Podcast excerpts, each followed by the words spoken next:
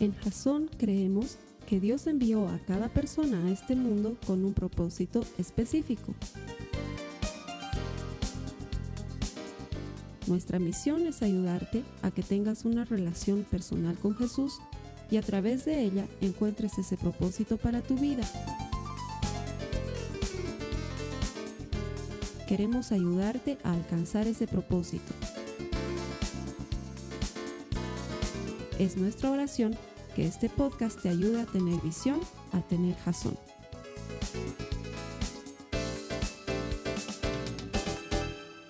Bienvenido una semana más a los servicios que Jason pone para ti en Internet. Lo hacemos motivados por ayudarte a desarrollar una relación personal con Jesús, para transformarnos todos, tú, yo, nosotros, en auténticos seguidores de Jesucristo. No solamente en simpatizantes, hay mucha gente a quien Jesús le cae bien y dice, no, es buen tipo el flaco. Pero nosotros sabemos que no es un flaco, sabemos que es Dios, sabemos que tiene poder para transformar vidas, sabemos que todo el que encuentra a Dios encuentra vida. Nuestro deseo es que encuentres vida por medio de la palabra de Dios. Así que gracias por conectarte, no estás aquí por casualidad, Dios tiene un propósito para ti. Y es más, me animo a prometerte que la prédica de hoy va a transformar tu vida. Si la pones en práctica, si escuchas la palabra que Dios tiene hoy para ti, estoy seguro va a cambiar tu vida. Es una prédica poderosa. Gracias por conectarte. Bienvenido.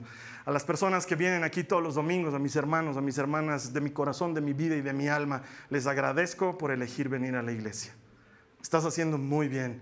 Cada vez que apartas un tiempo en tu semana y dices, este es mi momento para Dios, estás honrándole la Biblia dice que Dios honra a los que le honran. Entonces estás acumulando en tu crédito a favor, si vale el término, honra de parte de Dios. Y Dios no es deudor con nadie. Él siempre cumple sus promesas y cumple su palabra. Y Él te va a honrar porque tú le estás honrando, porque Dios es fiel a sus promesas. Adicionalmente, Él premia a los que le buscan. O sea que hay un premio esperándote por buscar a Dios. Y quizás digas, realmente no estoy buscando a Dios, no, o no sé.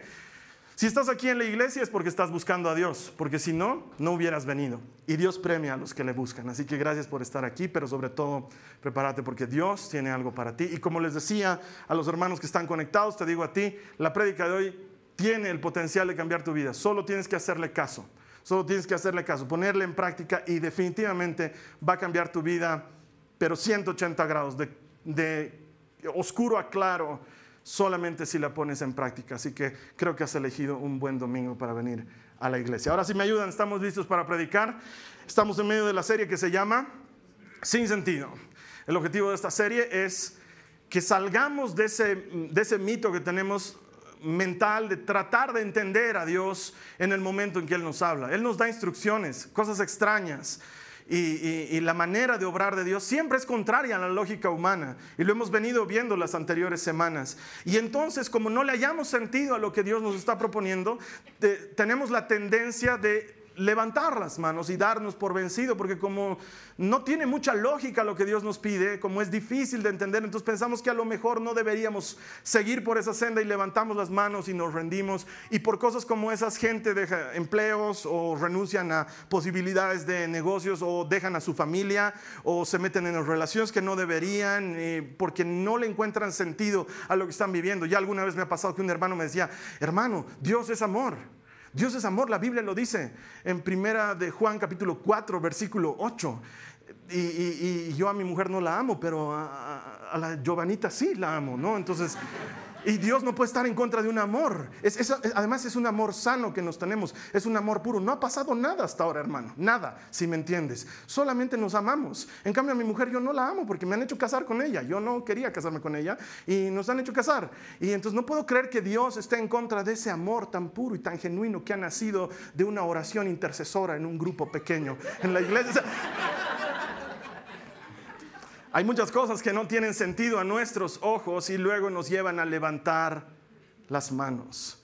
Y teníamos una cita base para esta semanas, para estas semanas, para esta serie, está en Hebreos 10, 36 y la cita base dice, perseverar con paciencia es lo que necesitan ahora para seguir haciendo la voluntad de Dios. Entonces recibirán todo lo que Él ha prometido. Esto está en Hebreos, en el capítulo 10, en el verso 36. En pocas palabras nos dice, para no levantar las manos, lo que necesitas es ser obediente. ¿Sí? En pocas palabras es esa la instrucción de Dios. La perseverancia conduce a la obediencia. No rendirte lleva a honrar a Dios haciéndole caso. Y también veíamos que el resultado, lo que ocurra, lo que suceda, es responsabilidad de Dios. La obediencia es responsabilidad nuestra. Lo que vaya a pasar por la instrucción que Dios te haya dado, no es nuestra responsabilidad. Dios tiene que hacer que funcione. Nuestra responsabilidad es hacerle caso, obedecerle. La primera semana lo veíamos en la vida de Moisés, una vida sin sentido definitivamente. Pasar de esclavo a príncipe, de príncipe a asesino, de asesino a prófugo, de prófugo a pastor de ovejas, que era lo totalmente opuesto de ser príncipe en Egipto, de pastor de ovejas a líder de un pueblo, de líder de un pueblo, a, la vida de Moisés es totalmente llena de sinsentidos y sin embargo veíamos que la clave estaba en hacerle caso a Dios. La semana pasada, y espero que te haya servido el mensaje de la semana pasada, veíamos que quizás muchos de nosotros estamos a punto de rendirnos y quién sabe es la última vuelta antes de ver la promesa de Dios, tal como le sucedió a Josué y a los israelitas, que mientras daban vueltas alrededor de Jericó, ellos no tenían idea, salvo Josué, no tenían idea cuándo era la última vuelta y sin embargo perseverar y mantenerse y no levantar las manos y confiar en que Dios hará, termina por darnos siempre la respuesta de Dios, porque Dios nunca va a fallar. De hecho, el mensaje de, hoy se titula así, sucederá tal como Él dijo. Sucederá tal como Él dijo, aun cuando en principio no tenga sentido. Y para esto te quiero contar la historia de Pablo. Te lo anuncié la semana pasada. Vamos a ver un poco de Pablo. Tú andate mientras tanto a Hechos 27 y quédate ahí. Si bien vamos a leer un par de citas que no están en Hechos 27, tú quédate ahí en Hechos 27 a menos que tengas las notas de la prédica y vas a poder seguirlo todo conmigo. Vamos a ver un poco lo que sucede en la vida de este hombre, Saulo de Tarso. Otra vida realmente llena de cosas sin sentido. Yo me imagino que en sus momentos de soledad, estando en la cárcel, Pablo se ha debido preguntar muchas veces, ¿por qué? ¿Por qué me han pasado tantas cosas extrañas en mi vida? Y sin embargo, la respuesta estaba en el ministerio que él tenía. Comienza naciendo como un romano, pero al mismo tiempo judío de linaje, y es criado como fariseo a los pies de uno de los más grandes maestros de la ley de esa época, cuyo nombre era Gamaliel. Entonces crece como un celoso fariseo guardián de la palabra de Dios. Esta era la clase de hombre que cumplía los 613 mandamientos que tenían los fariseos. Desde lavarse las manos antes de comer hasta no decir malas palabras. O sea, él lo cumplía todo. En su celo por la palabra de Dios, conoce a esta secta de los cristianos y los escucha negar, en su entender, negar al judaísmo y entonces decide perseguirlos. Y no solamente los persigue, sino consiente que los maten. Y él consigue cartas de autorización para ir a matar cristianos en todas partes. Y en eso Dios le habla, Jesús se le aparece y le dice, Saulo, lo siento, eso fue todo contigo, a partir de ahora ya no serás Saulo, sino que serás mi servidor. Y lo transforma, pero así, de la noche a la mañana, en una caída de escamas de ojos, Saulo está completamente transformado y entiende que Dios tiene un plan para él, solo que no sabe cuál es el plan. Se acerca a los discípulos y lo primero que sucede es que los discípulos lo rechazan porque le tienen miedo. ¿No te parece que no tiene lógica? Para la vida de Pablo. Él dice, oye, ya me, ya me he convertido, ya deberían ser mis amigos. Dios está permitiendo esto en mi vida y sin embargo los cristianos no me quieren. Entonces, Señor, si querías que te sirva siendo cristiano, ¿para qué me has hecho ser fariseo durante tantos años? No tiene lógica. ¿Por qué he tenido que vivir estas cosas? Y sin embargo, todo eso le iba a servir para ser discípulo de los no judíos, los gentiles, nosotros, ¿sí? Los, que no habían conocido a Dios por su linaje y por su nacimiento. Y entonces Pablo empieza a predicar y con el tiempo se vuelve un apóstol más. Los apóstoles lo miraban con ojos chuecos porque decían, este no estuvo con nosotros desde el principio y sin embargo él seguía predicando el Evangelio. Ahora tú dirías, un evangelizador tan poderoso debería haber hecho maravillas. Pues en su época lo único que le tocaba era piñazos y patadas y golpes y latigazos y naufragios, o sea, todo mal con la vida de Pablo. ¿no? Es yo, yo me imagino a Pablo ahí orando diciendo, Señor, estoy predicando el Evangelio y se accidenta mi barco. O sea, estoy llegando a la iglesia de tal y me agarran a pedradas. O sea, ¿quieres que predique o no quieres que predique? Al final dime, porque si le estoy haciendo todo mal, dime, Señor. Porque todo era contrario al ministerio de Pablo y sin embargo él no se daba por vencido. ¿Por qué te cuento esto? Para que entiendas que su vida no era un sentido claro. Al contrario, no tenía lógica. No se supone que no debería pasarme nada, que estoy predicando el Evangelio y Dios todavía le habla y le dice, no, todavía te tengo que mostrar lo que tienes que sufrir por mí. O sea, voy a sufrir por predicar el Evangelio. No tiene mucha lógica, Señor. No se supone que tú ya has sufrido por nosotros en la cruz del Calvario. La vida de Pablo estaba llena de sinsentidos. Y la historia que te voy a contar hoy es una más de esas. Pero antes, para que veas lo, mucho que sufría este hombre, te voy a leer lo que dice 2 de Corintios en el capítulo 11, los versos 24 al 25. Dice, él está hablando, está quejándose de lo que le pasa. Dice, en cinco ocasiones distintas, los líderes judíos me dieron 39 latigazos. Tres veces me azotaron con varas. Una vez fui apedreado. Tres veces sufrí naufragios. Una vez pasé toda una noche y un día siguiente a la deriva en el mar. O sea, el hombre estaba entrenado en sufrimientos. Y de hecho, en la historia que te voy a contar, él está de camino a Roma. Pero no está en un crucero, no está en el Royal Caribbean, no debería ser Caribbean allá, ¿no? Pero no está en crucero y uh, yendo a Roma, no, está yendo como prisionero. Está yendo a defender su causa ante el César. Un sinsentido más de su vida. Y lo que va a suceder en ese barco es tremendo. Y sin embargo creo que ningún capitán de embarcación se ha hecho un tremendo navegante en aguas calmas, sino que con frecuencia el dolor, la dificultad, la turbulencia nos están entrenando, a ti y a mí, para la vida.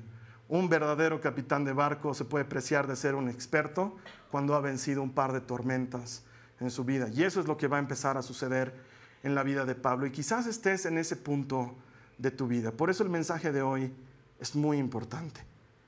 Hechos 27. Pablo es hecho prisionero. Ha defendido su causa delante de los gobernadores en Jerusalén y mal no le ha ido, pero bien tampoco. Incluso ha estado a punto de convertirlos y convencerlos del cristianismo y ellos asustados porque estaban empezando a dudar de sus propias convicciones, le mandan callar y Pablo ya había pedido ser juzgado ante el César. Como ciudadano romano tenía ese derecho. Y apegándose a ese derecho, lo envían a Roma. Los que lo estaban juzgando en ese momento dicen, ya podíamos haberlo soltado porque no hay causa en contra de él. Pero él apeló al César y va a tener que viajar a Roma. Y sin embargo, en su corazón, Pablo tenía ese deseo secreto de llegar a Roma y también anunciar el Evangelio allá. Y seguramente seguramente ese deseo venía de la poderosa mano de Dios, quien es el más interesado en hacer esto. Entonces, zarpan. El buen Lucas, que es el autor de Hechos de los Apóstoles, es el que está registrando todo esto porque muy macho decide acompañar a Pablo en el viaje. Y por eso vas a ver que todos los, eh, todas las cosas que vamos a leer en este capítulo están relatadas en primera persona porque es Lucas que está ahí con Pablo viviendo en carne propia lo que sucedía en ese barco. Y ahora nos vamos a ir al verso 9 del capítulo 27, ya teniendo esa introducción y vamos a leer lo que estaba sucediendo. Dice, habíamos perdido bastante tiempo. El clima se ponía cada vez más peligroso para viajar por mar, porque el otoño estaba muy avanzado. Y Pablo comentó eso con los oficiales del barco. Les dijo, señores, creo que tendremos problemas más adelante si seguimos avanzando. Naufragio, pérdida de la carga y también riesgo para nuestras vidas. Pero el oficial a cargo de los prisioneros le hizo más caso al capitán y al dueño del barco que a Pablo. Ahora, cuando yo leo ese pasaje, en mi Biblia al ladito he anotado obvio. ¿no? Porque si tú eres el encargado de los prisioneros y un prisionero viene a decirte, no creo que nos va a ir bien en este viaje, vamos a naufragar y vamos a morir. Pero el capitán y el dueño del barco dicen, no, todo bien, cosas peores hemos pasado. ¿A quién le vas a hacer caso? ¿Al prisionero o al que sabe de barcos? Obvio, obvio que no le iban a hacer caso a Pablo. Además que Pablo eh, está yendo como prisionero por ser un predicador. No, no es que ha matado un hombre y mejor le hagamos caso porque capaz que nos mata toditos, es medio peligroso el tipo, no, sino que está yendo como un predicador. Entonces, realmente no le dan ningún crédito a lo que Pablo está diciendo. Pero quiero decirte que en este pasaje y en el contexto de lo que vamos a estudiar, Pablo no es un predicador ordinario ni un prisionero cualquiera. Él es la personificación de la voluntad de Dios en ese barco. Y quizás ha sucedido en tu vida, quizás está sucediendo ahora o próximamente puede ocurrir, que cometemos el error de escuchar la voz contraria en nuestras vidas. Dios viene a advertirte algo con anticipación. No sigas caminando por este camino, vas a terminar mal. No te metas en este asunto, vas a tener problemas. No sigas frecuentando este tipo de gente, te van a lastimar. No sigas con esta relación, vas a salir malherido. No hagas este viaje, no es conveniente para ti. Pero por alguna razón nosotros elegimos escuchar a otro en lugar de escuchar la voz de Dios. Después de todo en este barco, solamente Pablo y Lucas eran creyentes, el resto eran gentiles que no creían en Dios, no tenían por qué hacer caso a la voz de Dios, pero nosotros hermanos, nosotros sí tenemos que hacer caso de su voz. Y quizás ya lo has venido escuchando, porque Dios se las ingenia para hablarte de muchas maneras. No es muy probable que rompa las ventanas de tu cuarto en una noche, ya te lo he dicho, y entre con una luz fulgurante y te hable en Reina Valera 1960 y te diga, hijo mío, mi voluntad para ti es esta. Eso no, no es muy probable que suceda, pero te habla por medio de una prédica, te habla por medio de una canción, te habla en uno de tus compartimientos bíblicos. Muchas veces es la dulce voz de tu esposa o de tu esposo, advirtiéndote de algo. Pero nosotros solemos ser testarudos y preferimos escuchar otra voz y a veces escuchamos el consejo incorrecto y nos metemos en la peor situación de la vida. Y empezamos a sentir que Dios ha apartado su mirada de nosotros. Ahora quiero ser correcto en ese sentido.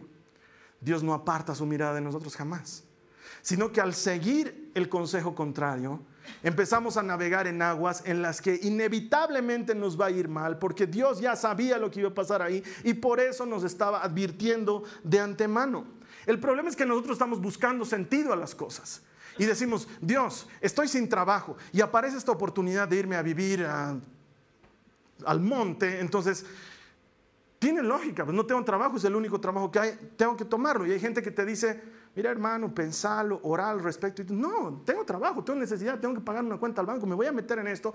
Y luego sigues el consejo incorrecto, el consejo de tu propio corazón. Por eso sigo sosteniéndolo con mucho cariño a la empresa Disney. Los quiero, pero seguir el corazón es el peor consejo de la historia. Y en todas las películas de Disney te dicen, follow your heart. No, don't follow. No sigas tu corazón. Es el peor consejero. Jeremías 17 dice, el, corazón del hombre es perverso, es malo, te va a llevar por mal camino. Don't follow your heart. No le hagas caso, se va a equivocar. Seguí a Dios, hazle caso a Él, pero muchos de nosotros seguimos nuestro corazón. Adolescentes, Siempre les digo esto, solamente cuando te viejito como yo entiendes que tu mamá tenía razón. La mamá tiene razón. De alguna manera Dios le ha dado don de profecía y de ciencia. Ella lo sabe todo, lo entiende todo. Y cuando te dicen, no te metas con esa chica, no te metas con esa chica, hazlo. Dios está hablando por medio de tu mamá, pero no, dale, que te metes con la chica y sacas sonapas. Luego, ay, ay, estamos embarazados. Te lo dije, te lo dije, te lo dije. Y claro, la mamá llora y el papá puñete. Grave, grave el asunto. No te metas con esa amiguita, te va a hacer daño. No, es mi mejor amiga. Y luego, ¡san! te hace daño. No es que tu mamá es bruja. Dios está tratando de cuidar tu vida de alguna manera. Maridos que están a punto de, no, no me cae ese tu amigo. La esposa te dice, no sé, no, no, lo veo sincero, no lo veo honesto. Ten cuidado con ese amigo. No, es buen tipo, no, jugamos juntos tenis, no. Y te metes en el negocio, ¡sam! Y luego tienes que escuchar la clásica frase femenina. Te lo dije, te lo dije. Y muchas veces es verdad si Dios pudo hablar a través de una burra, ¿por qué no puede hablar a través de nuestro entorno? Nuestros hijos, nuestra familia, los hermanos en la congregación. Claro que puede hablar. Lo que nosotros debemos anhelar con mucha fuerza es discernir la voz del Espíritu, entender cuándo es Él el que nos está hablando. Porque muchas veces lo que Dios dice no tiene sentido. Parece que lo que estás por hacer es bueno a tus ojos. La Biblia dice, el camino a los ojos del hombre es bueno, pero trae muerte.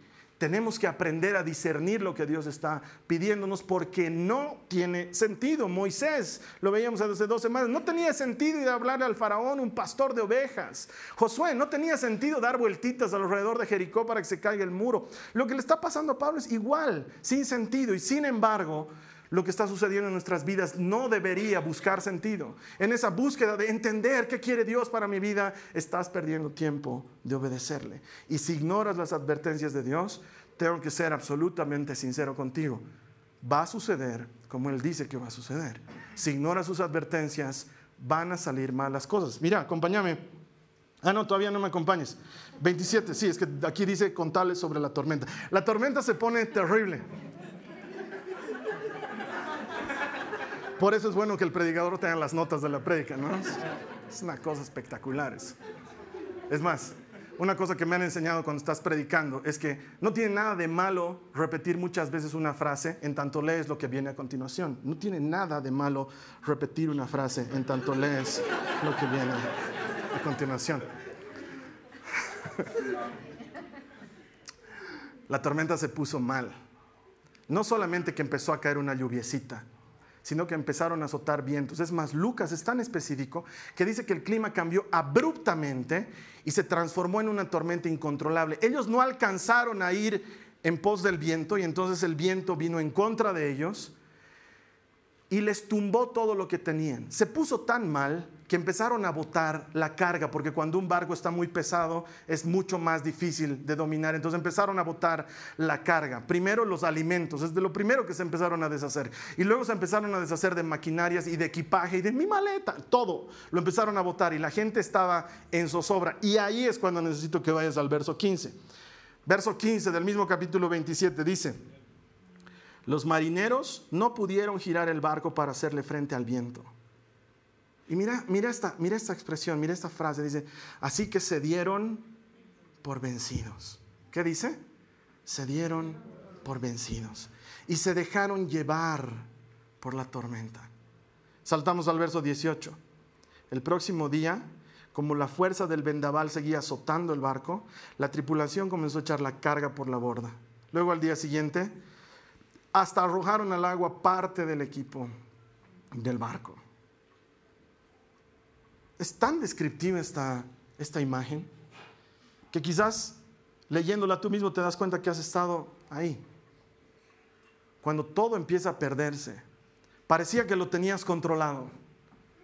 Parecía que este asunto lo tenías bien controlado, pero empieza a descontrolarse, las cosas se salen de tus manos y sientes que estás a la deriva. Semanalmente me toca conversar con la gente y siento que están muchos en este punto, cuando vienen y me dicen, ya no sé si vale la pena quedarme en la casa. De veras no sé si, si vale la pena continuar con esta relación. Gente que me dice, he gastado demasiado dinero en este tratamiento y no veo ninguna mejora. Y me dicen que todavía tengo que someterme a una siguiente operación y ya no tengo plata, entonces creo que ya no voy a hacer nada. Creo que voy a dejar que esto siga hasta que termine. O gente que me dice, he metido todo en este negocio y lo he perdido todo. Y ahora encima estoy enfrentando juicios y peleas. Lo siguiente es cárcel. Y ya no tengo más que hacer. Y no sé qué quiere Dios de mí. Y tengo que, en muchos casos, enfrentar la verdad de la situación. Porque hay predicadores que dicen, no te preocupes hermano, no te preocupes. Si Dios te ha metido en una situación difícil, Él te sacará.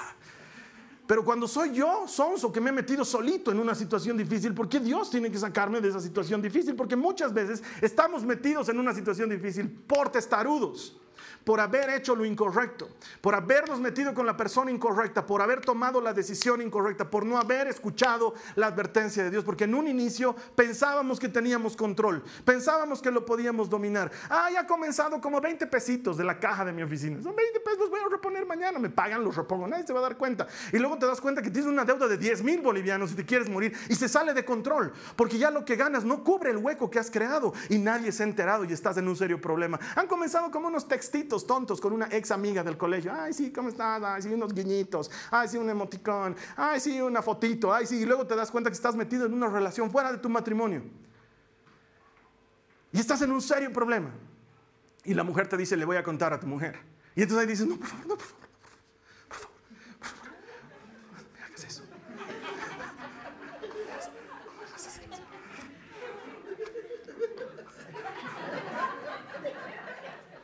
Y la relación se ha salido de control. Todo comenzó con un, todo comenzó con un grito, una palabrota, A mí no me digas. Luego pasó a ser un empujón. Luego un lapo. Y luego te das cuenta que le has moreteado la cara a tu esposa. Y luego la relación se ha vuelto torpe. Ella ha empezado a defenderse. La cosa se ha salido de control. La familia se ha metido. Todos saben que pegas a tu esposa. Tu esposa también te ha pegado. Se ha transformado en un ring de pelea. Todo comenzó con un grito, un no te metas. Y ahora se ha salido de control. O tal vez con tu hijo, con tu hija. En un principio pensabas que podías controlar el tema. Perdiste la paciencia. Un grito, un empujón, un golpe. Y luego tu hijo tiene que ir al colegio con un morete en la cara porque tiene una mamá violenta. Y tienes que decirle a tu hijo, ay de ti, que digas algo, porque sabes que vas a tener un serio problema. Y dentro tuyo tienes ese corazón dividido. Por un lado, sabes que has hecho mal, por otro lado, no sabes cómo controlar tu ira cuando tu hijo o tu hija te saca de tus casillas. O pensabas que era un vicio fácil. No, no, es, no, soy vicioso, yo lo puedo controlar. Yo lo puedo controlar hasta que llegue el aviso del médico que te dice, tiene enfisema pulmonar y tienen que dejar de fumar. Y tú dices, ya no puedo. ¿Cómo hago? Y has venido escuchando constantemente el aviso de Dios que te decía, no te metas en esta relación, no seas torpe con tu familia, no consumas esta sustancia. Y sin embargo has dicho, no, yo lo puedo controlar, no es tan grave, no es tan difícil, solamente estoy viendo unas cositas en internet, solamente son unos videitos de distracción, podría estar viendo chistes también, estoy, soy, soy maduro, soy hombre y tengo mis necesidades. Y luego cuando te das cuenta estás metido en un problema del que no puedes escapar. Y te das por vencido y te dejas a la deriva. Eso es lo que ha sucedido con estos hombres. Ya finalmente si soy adicto a la pornografía, soy adicto y te abandonas a la pornografía. Y tu relación con tu familia se distancia y se quiebra. O estás consumiendo alguna sustancia, no sé cuál sea, y dices, ya, ya no puedo controlarla, ¿qué más da? Y empiezas a gastar plata que no tienes en cosas que no necesitas. Y tu salud y tu vida se empiezan a ir a la deriva. A un principio era que tu esposa te decía, otra vez vas a salir el fin de semana, ahora ya nadie te pregunta, te pierdes todo el fin de semana, estás metido en el alcohol, cuando regresas a tu casa tu familia ha salido, ya no perteneces a esa familia y te dejas a la deriva. Has empezado a tomar solo, has empezado a ahogar tus penas en el trago. Y ya no lo puedes controlar. Has gastado tanto que has empezado a mentir para gastar. Ya tus tarjetas de crédito toditas rebotan. Ya no tienes de dónde conseguir dinero y te las ingenias para manipular a la gente y conseguir un poco más. Y estás a la deriva, librado a tu suerte. Tal vez has llegado en algún punto de tu vida a estar así y soltarlo todo. La tormenta se ha puesto tan dura que has perdido las esperanzas. Te dejas a la deriva. Tal vez estás en ese punto en lo que necesitas es lo único que necesitas es paz. Hay gente que viene y me dice, ¿sabes que Carlos Alberto? Ya no importa. Ya no importa si me quitan a mis hijos, ya no importa si me quitan mi... Lo, lo único que quiero es paz, es dormir una noche tranquilo. Hay gente que viene a la consejería y me dice, Carlos Alberto, ¿sabes qué? Ya, ya no doy más. Ya, lo único que le digo al Señor, llévame. Ya no quiero estar aquí, quiero, quiero estar tranquilo. Ya no quiero sufrir esto. Y la mayor parte del tiempo, con pena, con dolor, veo que hemos llegado a ese punto por no haber hecho caso la voz de Dios. El verso 20 del mismo capítulo dice, la gran tempestad rugió durante muchos días, o sea, no es uno o dos días que están sufriendo, es mucho tiempo. Ocultó el sol y las estrellas, y no fue un referéndum, fue algo real. Ocultó el sol y las estrellas por muchos días. Y mira esta frase, hasta que al final se perdió toda esperanza. Es demasiado duro lo que describe Lucas. Fue tan difícil lo que estábamos viviendo que al final se perdió toda esperanza. Ahora, mi hermano, mi hermana, yo podría seguir tratando de enumerar situaciones y circunstancias, pero no lo voy a hacer porque no hace falta porque conforme voy predicando, el Espíritu te ha estado hablando. Ha estado diciéndote algunas cosas al corazón. Y eso es lo maravilloso del Espíritu. Él no condena. No te pone contra la pared. No te sindica con el dedo. Él te convence. Te sigue diciendo hoy, hazme caso. date vuelta, hazme caso. Dices que lo puedes controlar, no lo puedes controlar, hazme caso.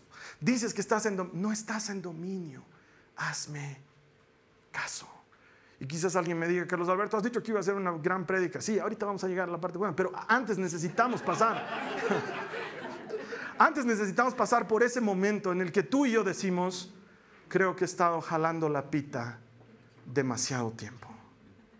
Creo que he estado coqueteando con el diablo demasiado tiempo. He estado jugando con fuego demasiado tiempo. Dios te está diciendo, alto, este es el momento, da la vuelta, hazme caso. Lo maravilloso de Dios es que una tormenta es el momento perfecto para que Dios se manifieste. Una tormenta es el momento perfecto para que Dios se manifieste. Y quizás tú estás en ese momento perfecto. En el verso 21 dice lo siguiente. Llevábamos ya mucho tiempo sin comer. Así que Pablo se puso en medio de todos y dijo, señores, debían haber seguido mi consejo y no haber zarpado de Creta Ah, perdón, ahí inevitablemente tengo que hacer una pausa porque quedo medio confundido. ¿Era Pablo o Paula? O sea, porque sale con la clásica frase de, te lo dije. O sea, y sigue, así se habrían ahorrado este perjuicio y esta pérdida. Me hace recuerda muchas veces que he hablado con mi mamá, te dije, no hubieras estado sufriendo como estás sufriendo ahorita. es como que, y aquí es cuando habla Dios. Pero ahora, quiero que digas eso conmigo. Pero ahora, hay fuerza en esa frasecita, mira. Pero ahora, es como un cambio radical, una vuelta de 180. Pero ahora los exhorto a cobrar ánimo, porque ninguno de ustedes perderá la vida, solo se perderá el barco. Pero ahora, Ah, no puedo, no puedo hacer nada para evitar lo que hice cuando tenía 15 años. Pero ahora, dice el Señor, hay una oportunidad de darle cambio a eso. No puedo hacer nada respecto a lo hondo que me he metido en mis vicios y mis... Pero ahora, dice el Señor, di conmigo eso, pero ahora, hay una chance, pero ahora el Señor te quiere rescatar, pero ahora el Señor quiere dar la vuelta a la situación, pero ahora has fallado, has pecado, te has ido lejos, el Señor lo sabe, pero ahora Él viene en rescate. Pero ahora, pero ahora pero ahora. Y sin embargo, sí, le doy razón a mi hermano Oscar. Salvarán su vida, dice Pablo, pero se perderá el barco. ¿Esa es una buena noticia o es una mala noticia? Me acuerdo de David. David va y le dice, Señor, sé que pecado, sé que pecado, por favor, no me quites tu espíritu no me alejes de tu presencia. Y Dios le dice, has fallado, has ido lejos, pero ahora te voy a restaurar. Sin embargo, el niño que espera Betsabé morirá. Hay algo que tenemos que saber, hermano, hermano, estoy en la obligación bíblica de decirte esto. Hay consecuencias a desobedecer a Dios. Quiero que sepas esto. Dios te va a rescatar. Lo va a hacer. Pero hay consecuencias que vamos a tener que afrontar. Y eso es lo que Pablo les está diciendo ahora. Van a salvar sus vidas, pero el barco se va a perder. Y Dios tal vez está diciendo con esto, no sé, vas a salir ileso de esto, pero ese negocio, ese negocio murió. O tal vez está diciendo, vas a volver a tu casa, pero la confianza que tu esposo te tenía, vas a tener que recuperarla. O tal vez está diciendo, vas a volver a entablar relación con este ser querido, pero las cosas no van a ser como antes. Hay un costo asociado a escuchar la voz incorrecta. Y sin embargo, Dios nos muestra luz. Pero ahora hay oportunidad. Cobren ánimo, les dice Pablo. Cobren ánimo. Ahora hay oportunidad Dios se ha hecho presente. Y lo que viene a continuación es mucho mejor todavía. Mira lo que dice el verso 23. Dice, pues anoche un ángel del Dios a quien pertenezco y a quien sirvo estuvo a mi lado. Y dijo, Pablo, no temas, porque ciertamente serás juzgado ante el César. Además, Dios en su bondad ha concedido protección a todos los que navegaban contigo. Así que anímense, pues yo le creo a Dios. Y aquí viene el nombre de la prédica. Sucederá tal como Él lo dijo. Ah, es una maravilla esta promesa. Él estuvo a mi lado, no me dejó. Estuvo ahí, no se fue. Muchos de nosotros creemos que Dios se va. Muchos de nosotros estamos asociados en nuestra mente con la imagen de Espíritu Santo y paloma y pensamos que la paloma se vuela. No, no, se va. Él está ahí. Tú apartas tus ojos de Dios, Él sigue mirándote y sigue protegiéndote. Tú te vas y caminas por sendas que no deberías caminar y Él está caminando a tu lado. Él no te deja, Él no te abandona. Sabe que has metido la pata, sabe que has pecado, que has fallado, que has negado su nombre, que has ido en contra de su voluntad y Él ha estado ahí, en medio del barco, al lado de Pablo y en medio de todo se aparece y le dice, tranquilo, ten ánimo, nadie va a morir, va a suceder tal como el Señor ha dicho yo estoy contigo. Y el Señor viene a decirte eso esta mañana. El Señor viene a decirte eso esta mañana. ¿Has caminado lejos? Sí. ¿Has pecado? Tú lo sabes, pero el Señor no se ha ido y su propósito sigue intacto. Él te va a llevar a cumplir su propósito. Sucederá tal como Él ha dicho. Él ha dicho cosas de ti y esas cosas van a suceder. No vas a alterar el propósito de Dios. Él te está diciendo, date vuelta, hazme caso. No como antes, que no me has hecho caso. Ahora hazme caso. Yo estoy contigo. Va a suceder tal como te he prometido. La promesa está intacta. El propósito de Dios está ahí. Así que de parte de Dios te digo, ánimo, ten ánimo. Ah, es que ya me he divorciado, Carlos Alberto. Sí, sé que te has divorciado. Ten ánimo, el Señor va a restaurar tu vida a partir de esa caída. Ah, Carlos Alberto, es que ya soy mamá soltera. Mamá soltera, el Señor dice, ten ánimo, vas a seguir adelante a partir de esa caída ah, Carlos Alberto, lo he perdido todo, tengo que comenzar de cero, pero vas a comenzar de cero de la mano de Dios. Ten ánimo, Él está a tu lado, Él te está sosteniendo la mano. Pero Carlos Alberto, ya me han extirpado un seno, ya no sé cómo más combatir esta enfermedad. Ten ánimo, solo ten ánimo, sucederá tal como Él te ha dicho.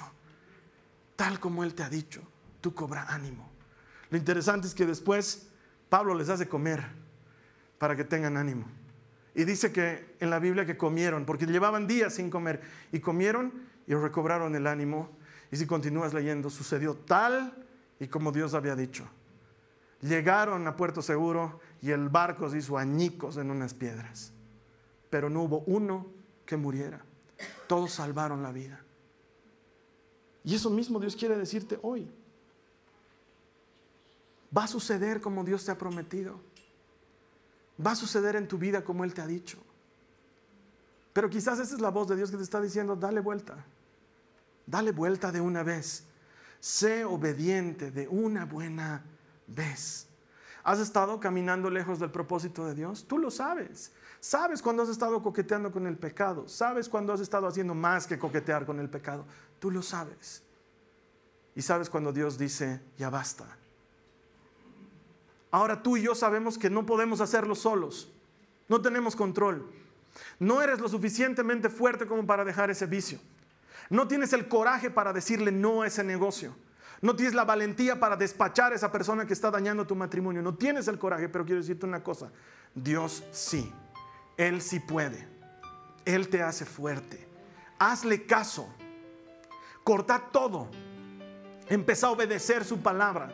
Empezá a asistir a tu compartimiento bíblico, retoma tu lectura bíblica, orá, tómate de un hermano, de una hermana que te ayude a caminar en Cristo. Haz esto como si fuera tu vida y tu vida va a ser transformada.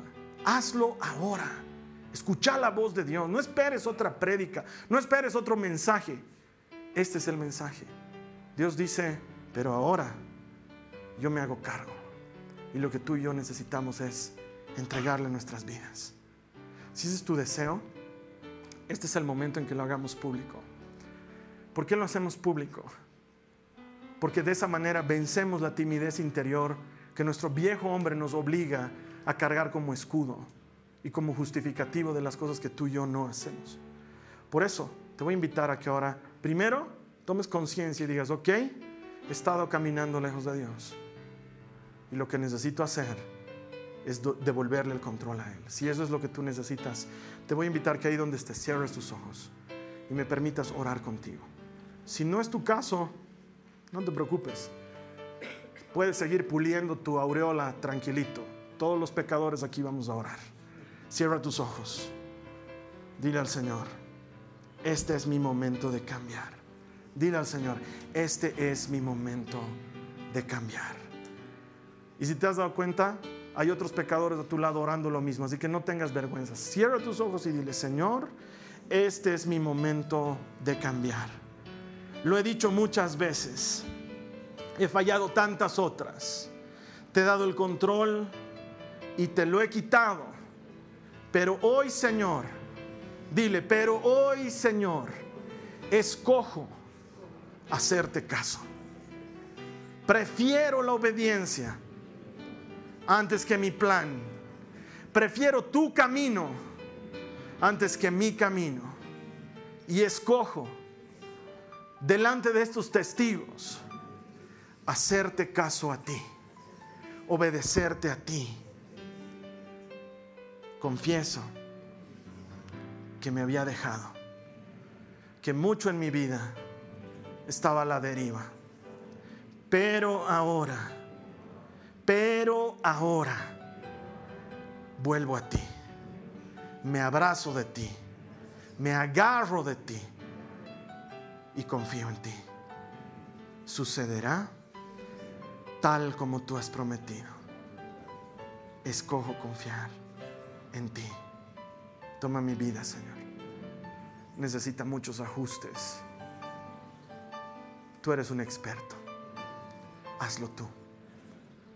En el nombre de Jesús. En el nombre de Jesús. Amén. Amén. Ahora hermano, hermana, vamos a terminar así. No te des por vencido. No tiene sentido. No tiene sentido seguir peleando en algo difícil. Yo sé, no tiene sentido hacerle caso a Dios cuando todo está en contra, pero sabes que es el estilo de Dios. Ahora hazle caso a Dios. Tú sabes de qué te ha hablado Él mientras predicábamos. Tú sabes de qué te ha convencido Él. Por amor a Dios, hazle caso. Ay, Carlos Alberto, ahora me has hecho dar miedo porque has dicho que se va a romper el barco. ¿Y eso qué significa en mi vida? Mira, no tengo la más pálida idea. No tengo la más pálida idea. Pero si a mí alguien me dijera que a cambio voy a salvar mi vida, creo que es un precio muy bajo comparado con salir ileso de lo que sea en lo que te hayas metido. El Señor está ahí. Él te va a sacar adelante. Si tú has decidido confiar en otra cosa antes que el Señor, Él te va a sacar adelante. Pero ahora confía en Él y hazle caso. Amén. La siguiente semana te voy a estar esperando aquí para que cerremos nuestra serie sin sentido. Vamos a estar hablando de otra de esas cosas en la Biblia que escapan a nuestra lógica y que sin embargo nos acercan a obedecerle a Dios y a no darnos por vencido. Estoy seguro que ese, mensaje también va a servir mucho en tu relación personal con Jesús. Te voy a estar esperando aquí la siguiente semana. Ayúdanos a compartir este mensaje. Debajo de mí aparecen muchos botones para compartirlo en redes sociales. Este mensaje lo tenemos grabado gratuito en nuestro archivo en Vimeo. Lo puedes encontrar en nuestra página web jason.info. Ahí está todo, todas nuestras prédicas. Las puedes descargar, son gratis, regalárselas a alguien. Seguramente alguien también está necesitando que el Señor le dé un mensaje que transforme su vida. Tú puedes ser el instrumento. En tanto tú y yo nos volvamos a encontrar, que esta semana sea una semana de bendición. Te espero aquí la semana siguiente y no olvides que todo el que encuentra a Dios encuentra vida. Gracias, te veo aquí la siguiente semana. Esta ha sido una producción de Jason Cristianos con propósito. Para mayor información sobre nuestra iglesia o sobre el propósito de Dios para tu vida, visita nuestro sitio web www.jason.info. Allí encontrarás muchos recursos para animarte en tu relación con Dios, enseñanzas, nuestro blog, prédicas y mucho más. Te lo deletreamos www.jazon.info También puedes visitarnos en nuestro sitio en Facebook www.facebook.com barra Que Dios te bendiga abundantemente. Muchas gracias.